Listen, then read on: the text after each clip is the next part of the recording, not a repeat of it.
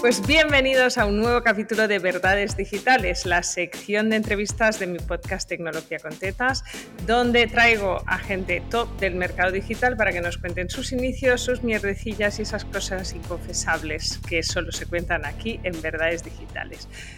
Hoy tengo una súper invitada. De hecho, Silvia me conoció, nos conocimos en el inicio del emprendimiento y ahora nos reencontramos y me parecía súper interesante traerla porque siempre tiene cosas muy interesantes que contar. Eh, Silvia, bienvenida. Hola, yo encantada de estar aquí contigo, Alba, y de poder seguir aportando, aportando, aportando al mundo. Si hay gente que te está escuchando y no te conoce, cuéntales lo que hace, que además me parece alucinante. Siempre que me cuenta algún truco pienso, ¡guau! Me abre como la mente esta mujer. Lo que yo hago es enseñar a las personas lo que pueden aplicar de la ciencia, que suena como muy, muy complejo, ¿no? La ciencia, yo, yo si vivo mi día a día, yo trabajo, ¿no? Es en qué nos puede ayudar la ciencia para conseguir objetivos. Mi especialidad, mi diamante, es el neuromarketing. Es decir, lo que yo hago es ayudar a personas y empresas a vender más y a conectar mejor con las personas para toda la vida. Es decir, da igual en el país que estén, da igual el continente, da igual la edad que tengan, mientras haya una persona respirando delante, se puede aplicar la metodología. Ya veis, o sea, se presenta y ya pienso, tengo 80 preguntas para hacerle. Pero ya sabéis que aquí en Verdades Digitales hay seis preguntas obligatorias y luego hablamos de lo que surja durante la conversación. Así que vamos a ellas. Pregunta 1. ¿Cuántos suscriptores tenías al final de tu primer año emprendiendo? Aprox, me vale un número aprox si no sabes exacto. Muy pocos, yo creo que alrededor de, no sé, 80, 90 suscriptores o 100. Yo no era muy digital cuando empecé. Bueno, luego iremos eh, desmenuzando todo esto, ¿no? Sí. Pero yo no sabía si eran muchos ni si eran pocos. Yo simplemente tenía esos y con esos son los que empecé es para explicar que todos hemos empezado por un sitio, estemos donde estemos ahora. Eh, con uno. O sea, uno, exacto. otro. Que eres tú de test. Voy a probarlo. Claro. eh, ¿Cómo vendiste tu primer producto digital? Yo, y ahora muy buena explicando, ¿no? Sobre todo por escrito. Así que yo dije, mira, a mí me gustan las redes sociales, yo creo que puedo enseñar sobre redes sociales, voy a escribir. Escribir un Word clan, clan, clan, clan, clan, no sé si eran al final 80 o 90 páginas, lo convertí a PDF con mi estilo, o sea que yo era, no sé, un nivel 4, por así decirlo, no era muy bonito físicamente. Y digo, yo ahora no me quiero liar poniéndolo en una página web, esto se me queda muy grande, lo voy a vender por email. O sea, lo primero que yo hice fue un curso de redes sociales nada interactivo, solo en PDF, vendido por email. O sea, te pagaba la gente después por transferencia. Sí, sí, sí. Todas hemos hecho cosas así. Entonces, como me fue más o menos bien porque vendí como 60 o 70, no sé, 60 y pico, pensé, esto funciona, ahora sí, ahora me voy a hacer un campus. Y me voy a hacer la página web y voy a hacer como, como toca, ¿no? Pero quería probar primero. Es fantástico probar primero y luego, una vez validado, invertir, en vez de invertir mucho en validar cosas que a veces no nos salen bien. Em, ¿Tu app o gadget favorito en la vida personal o profesional? La que uso todos los días del año, da igual si es Navidad o estoy de vacaciones, es Evox. Escucho mm, podcast todos los días. Casi siempre son de temas de bienestar, mentalidad, temas que a mí me gustan. Pero, por ejemplo, hoy ya he ido a hacer unos cuantos kilómetros a andar por la montaña y me, me relaja escuchar pues conocimiento a primera hora de la mañana. Es, es mi franja fuerte a primera hora pero yo no sé si podría vivir sin una aplicación así. Pues esta ha sido muy original. Creo que es la primera que ha dicho escuchar podcast o contenidos. Mm. ¿La mejor decisión técnica que has tomado en tu carrera profesional en esto del online? Fue profesionalizar la página web y el campus, porque al principio que empiezas, pues esto, que por email, que no sé qué, no estaba dando una buena imagen, que es precisamente lo que yo enseño, ¿no? Eh, si tú eres un bombón suizo, pero tienes el envoltorio de bombón de marca blanca, te van a pagar y te van a valorar y te van a tratar como bombón de marca blanca. Así que esto me costó ¿eh? entenderlo, pero la mejor decisión es crear un campus. En realidad tengo dos, es crear dos campus en paralelo con una web potente. No hace falta que sea la mejor web del mundo, según mi punto de vista, pero que esté, sea funcional, que sea navegable y esa fue la mejor decisión. Y, si me dejas... Sí, hombre, solo faltaría. Enlazado a esto, razonado con la imagen, porque yo sabía que la imagen era importante, pero hay veces que tú sabes que la imagen es importante, pero para los demás. Y hay veces que te cuesta mirarte a ti, ¿no? Y todo esto vino porque yo hice una charla en una ciudad muy cerca de Barcelona, en San Cugat, y cuando bajé del escenario, la gente me felicitó. Oh, Silvia, nos has encantado. Eres, me has recordado a Tony Robbins de joven y yo, Ah, mi, Silvia, pequeñita estaba ahí haciendo la danza, del, la danza del vientre. Pero hubo una mujer, no recuerdo ni, ni, su edad, ni su cara, ni su nombre, que me dijo, me has encantado, pero cuando subiste al escenario, yo pensaba que no me podías enseñar nada. Por tu edad y porque no ibas vestida acorde, no ibas bien vestida. Yo me quedé que no sabía dónde esconder la cabeza, pero eso me hizo pensar mucho. Yo creo que no fueron quizá las palabras adecuadas de ella hacia mí, pero yo me fui a casa y le, estuve dando vueltas y digo, le he gustado, me ha dicho cosas muy bonitas, pero mi físico, no estaba hablando de cara, ni, es, mi ropa no era acorde a los otros conferenciantes, por así decirlo. Y aquí fue cuando, yo empecé a trabajarme bien en mayúsculas sobre el tema de imagen y pues, página web, campus, cómo yo iba vestida a los sitios, etcétera, etcétera. Fue a raíz de esta anécdota lo que hace un comentario en la vida con esto. Me lo apunto para luego, lo de la imagen. Una cagadilla confesable que quieras compartir de tantos años y que les sirva a los oyentes para ahorrarse alguna torta. No sé, tengo varias. No sé si esta, que es, la que a mí se me ha venido ahora, les va a ahorrar muchas tortas, pero también tiene que ver con, eh, con la imagen. Yo conseguí una reunión en Madrid con la empresa más potente del mundo eh, de habla hispana relacionado con las conferencias. Era como el, hotel de cinco estrellas. Entonces yo iba, pues eh, fui antes a Madrid, me arreglé en el hotel, mm, creo que era a las nueve, pues a las ocho y media ya estaba en la zona, digo, hago tiempo en un bar, yo súper emocionada. Iba apadrinada, iba, bueno, apalabrada con un conferenciante muy conocido, entonces yo iba nerviosa, pero iba un poquito tranquila también por, por, por esta referencia, ¿no? y voy a tomarme el café, ¡pum! Se me mancha el café en la camisa. O sea, se, me mancha la camisa. Momento de, pánico. Y yo digo, estoy lejos del hotel, o sea, no estaba muy lejos, pero no, no me daba tiempo de volver. ¿Yo qué hago? Yo siempre soy, estoy a favor de la honestidad, pero en esa época yo no tenía suficiente rodaje. Ahora me pasara, pues a lo mejor diría, mira, el café estaba tan bueno que mi camisa ha probado un poco. Usaría la ironía, lo, lo pondría encima de la mesa pero no, tenía suficientes tablas, yo creo, ¿eh? Entonces yo, ¿qué hago? ¿Qué hago? Es que estoy... Y luego me di cuenta de que como yo casi siempre, ya hace años que tengo el cabello muy largo, que más o menos se tapaba. Yo me movía así un poco y digo, el pelo más o menos lo tapa. Digo, ¿sabes qué? Yo no me atrevo a decirlo, me han recomendado, estoy aquí y tal, no voy a decir nada. Y pues pensando de forma nada, un poquito creativa, pensé, bueno, pues más o menos se esconde, yo voy relajada a la reunión, y si surgiera algo, pues eh, sacaré el tema. Esto fue un momento de pánico porque yo me estaba jugando muchas cartas, me estaba jugando como un pase de oro, por así decirlo, en el mundo que, yo quería y más o menos lo superé. Y la otra mini cagadilla es ir a, yo hacía un programa para jóvenes eh, en riesgo de exclusión social, hablaba de emociones, de neurociencias de las emociones, y voy con una sola copia de una presentación PowerPoint y no se abre. Claro, eran chicos que yo ya les había preparado muchas actividades de juegos, pero estaban en el, el PowerPoint pegadas, ¿no?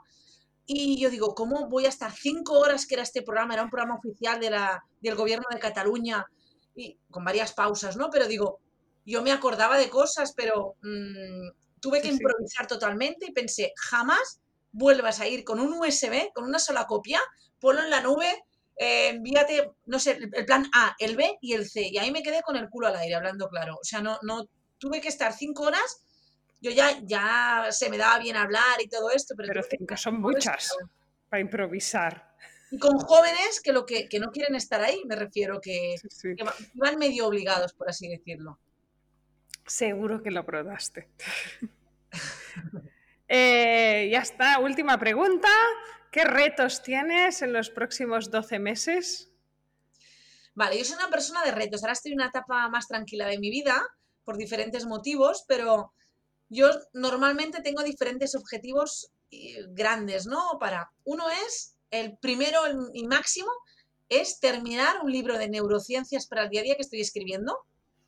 Lo esperaremos cuando salga. Porque quiero dar esto, un altavoz, un impulsor para las personas que ni les gusta la ciencia, que ni les gusta aprender, que creen que su vida, no sé, que están en un pozo o se creen en un pozo y creen que la vida del vecino es mejor, pero que ellos no, o que esas personas no pueden hacer nada.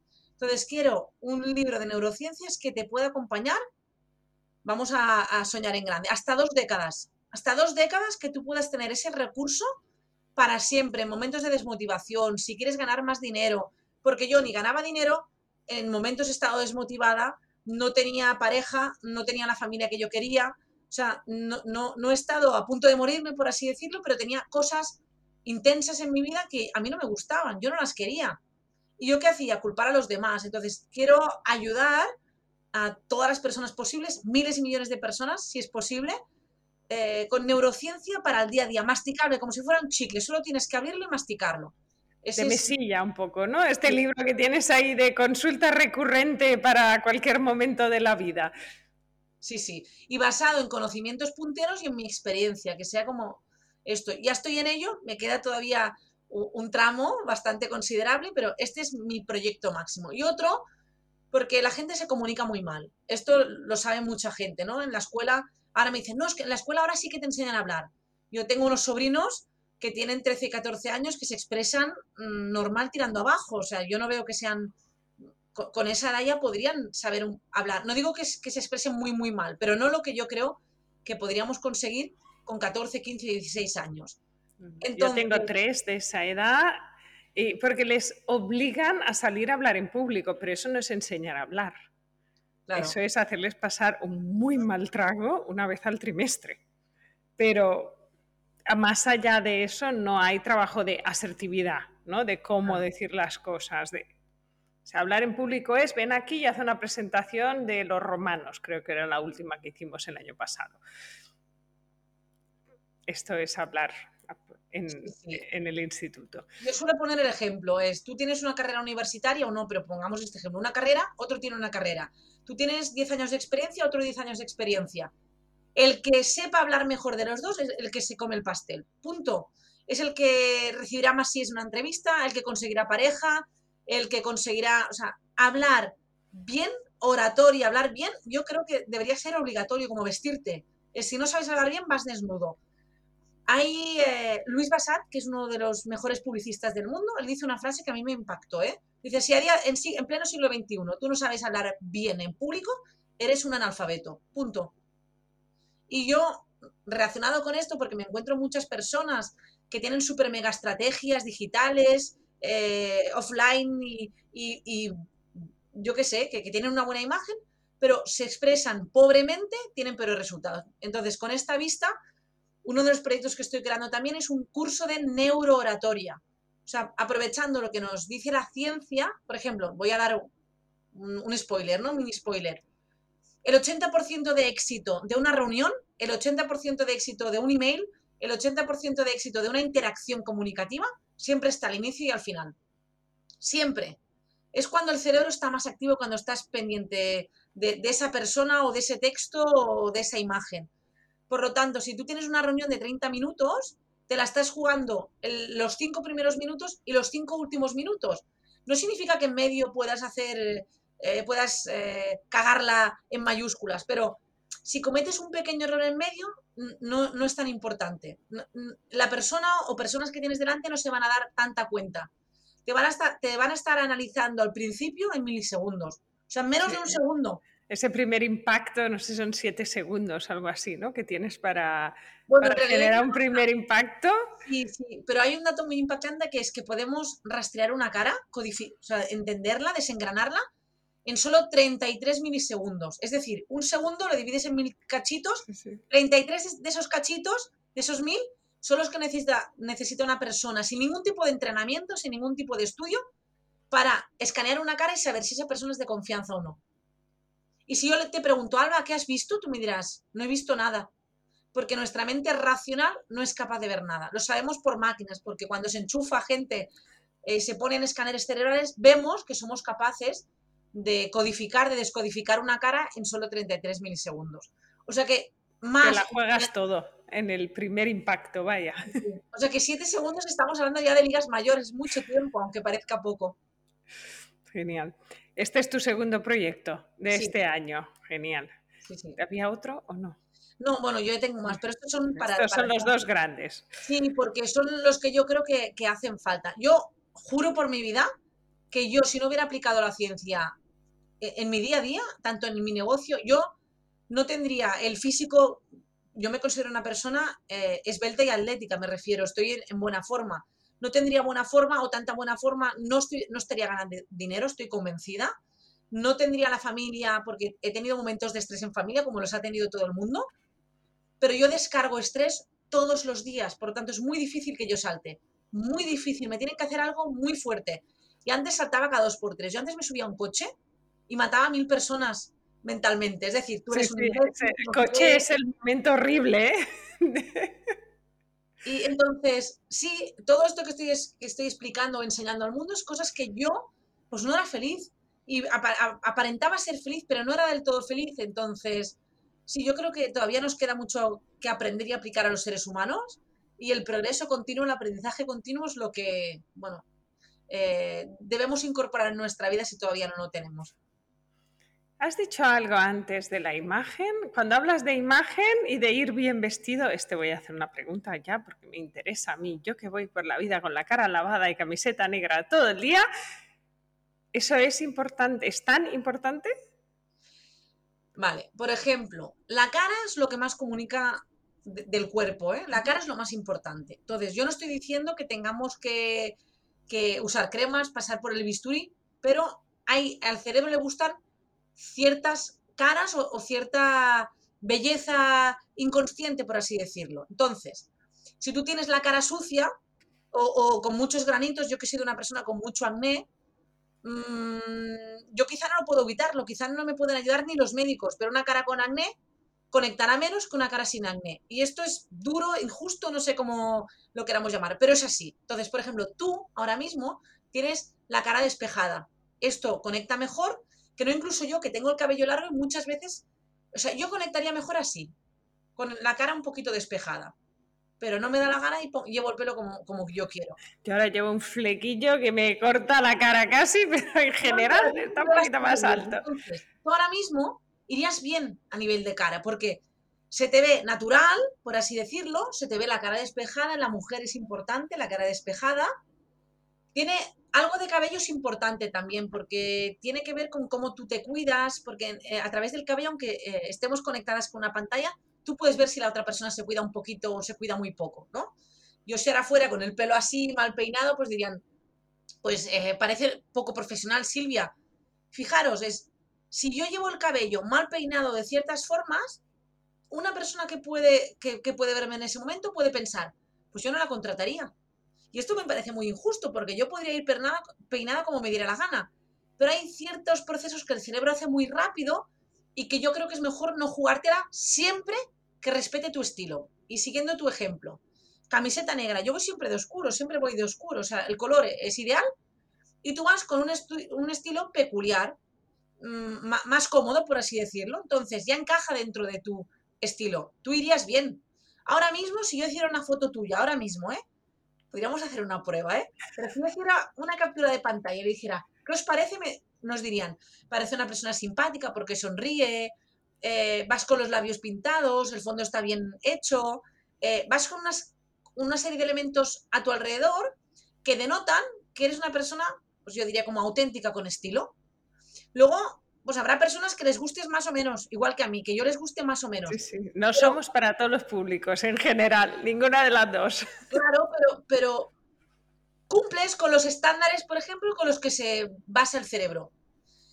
Pero, por ejemplo, yo me he formado con el mejor vendedor del mundo y él va siempre con zapatos, con sí, zapatos muy raros, tipo deportivas, pero con suelas que, sobresalen, eh, pantalones anchos y camiseta de algodón negra. Este es su estilo. Da igual si tiene una reunión con Nike o con el presidente de X. Va siempre así, ya forma parte de su estilo. Al principio, a la gente le chocaba porque pensaban que era como muy dejado, en su caso, ¿eh?